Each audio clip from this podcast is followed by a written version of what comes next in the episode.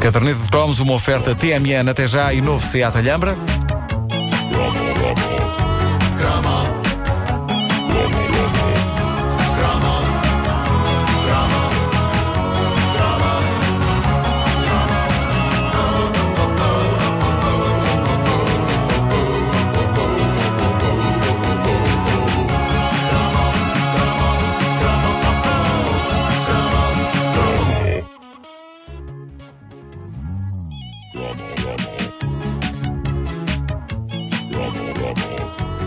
Sim. Som. Espera aí. Ora bem, eh, está com luz Estás no fundo do poço. Estou, estou, estou. Estás lá, estás lá muito, está mas maluco. estás lá muito ao Este fundo. microfone não é? está maluco. Este microfone está maluco. Olha, esse está melhor. Este microfone Ah, não, esse está também está Está. maluco, não. Tens que ir ali àquele. Bom, Aqui. então, eh, Obrigado e bom dia, foi isto. experimentar o terceiro microfone da manhã. Espera aí, espera aí. Ah, esse- esse funciona, partilhar este com, com o Vasco e, e estamos todos enrolados em fios. O que é espetacular. É uma coisa espetacular. Rádio em direto é assim. É a, é a magia do direto, é a magia da rádio, é isto, é isto que nos faz acordar todos os dias de manhã. Bom, ah, uma das coisas mais admiráveis no que toca à geração de 80 é que estivemos todos na finalinha que separa pessoas normais de se tornarem totais e completos psicopatas. E a culpa é da nação italiana.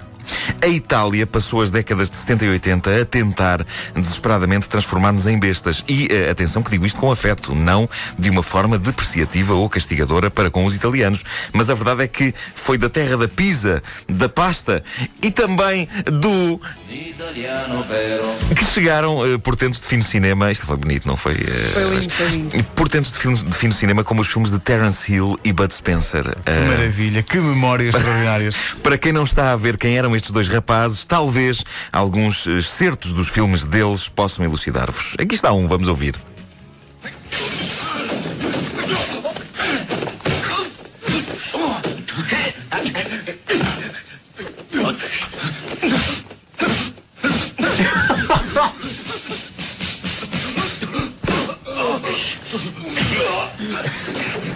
Era basicamente isto durante duas horas. Ah, os diálogos são espetaculares. Também havia, também havia um outro que era muito giro, que era este. Espera aí, mas este é muito diferente, eu chamo a vossa atenção para. É.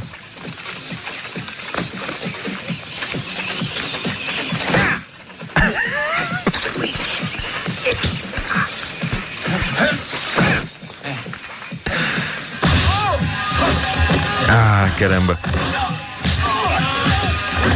Era capaz de estar a ver esta malta em ação durante horas, horas. Eles fizeram parte da nossa adolescência como, lá, como uns tios alcoólicos mais, eh, assim, divertidos, que sempre que iam lá à casa no Natal partiam qualquer coisa. Eh, que não haja confusões. Estes dois são responsáveis por alguns dos piores filmes que eh, já se fizeram na história do cinema. Só que era irrecusável. Era quase pornografia da pancada. Aliás, havia muitos pontos em que os filmes para adultos e as comédias de pancadaria do Terence Hill e do Bud Spencer se tocavam.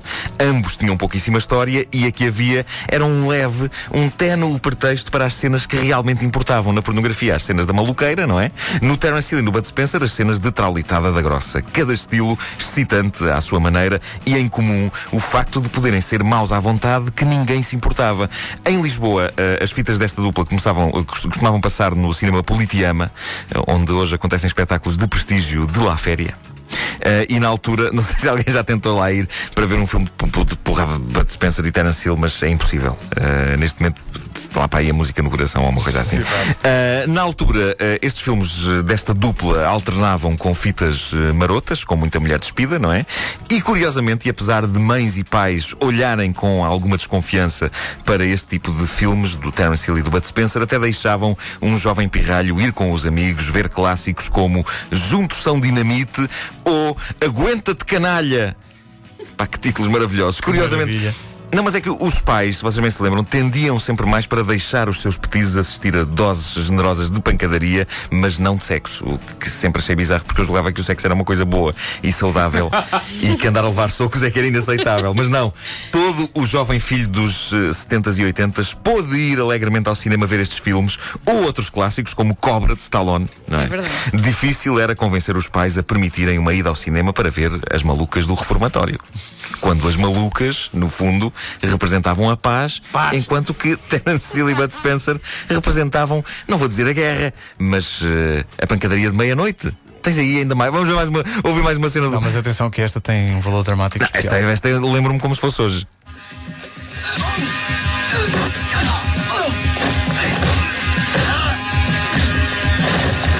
É pá, imparável. Imparável. Bom, fomos então expostos a grandes cenas de soco, pontapé, cadeiras na pinha, bufetadas e afins e sobrevivemos. Os protagonistas, ao contrário do que nós pensávamos na altura, não eram americanos, apesar dos nomes, eram nomes artísticos e também apesar de todo o imaginário das fitas deles, que incluía por vezes cowboys.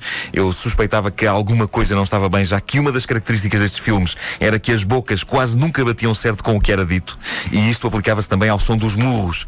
Havia murros com delay. Uh, a mão tocava na cara e só passado aí dois segundos é que se ouvia. Uh, mas os níveis de exigência e de atenção ao detalhe naquela altura não eram os mais aprimorados, por isso a coisa passava. A verdade é que Terence Hill chama-se na verdade Mario Girotti e Bud Spencer chama-se na verdade Carlo Pedersoli. Tu estás a gozar. Não, Não pode ser. eles não, Não podiam, não fazia ideia, eles não podiam ser mais italianos. Não podiam ser mais italianos. Mas quer-me parecer que o facto de trabalharem com aqueles nomes e aqueles ambientes foi uma imposição do governo italiano da altura para tentar destruir a América.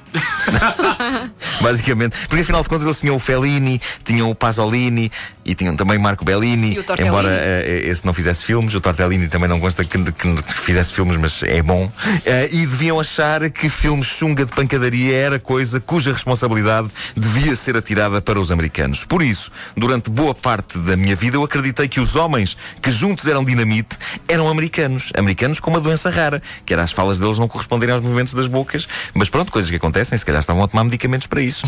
E aquilo um dia acabava eh, por passar. Terence Hill e Bud Spencer nunca ganharam um Oscar e é Não provável percebe, que nu- nunca devia haver uma categoria só É para pá, eles, sim, não era? sim, sim. Melhor pancadaria. Eh, é provável que nunca eh, tenham sido sequer convidados para ir à cerimónia, mas ganharam o Oscar dos nossos corações adolescentes com a sua encantadora mistura de brutalidade, chunguice e afeto. Eles triunfaram nas salas de cinema com filmes aos quais era impossível levar miúdas. Ótimos, portanto, para aqueles que tinham grande dificuldade em ter algum sucesso com o sexo oposto, e triunfaram mais tarde com o advento do VHS. Hill e Spencer foram reis da cassete e a exportação italiana mais irresistivelmente bronca, desde esse outro mito vivo que merecerá o seu próximo cromo, na segunda edição, o inacreditável Álvaro Vitali. E perguntam os mais distraídos, mas quem era Álvaro Vitali? Quem Quem era Álvaro? Vitali? Eu respondo pelo nome, como ele ficou conhecido por estas bandas: João Broncas. Maravilhosos filmes que praticamente nos faziam lobotomias.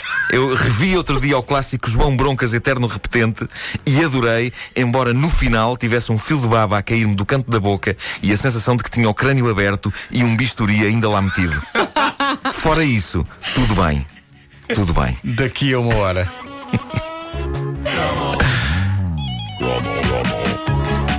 A caderneta de cromos nas manhãs da comercial é uma oferta TMN até já e novo Seat Alhambra, versatilidade e tecnologia.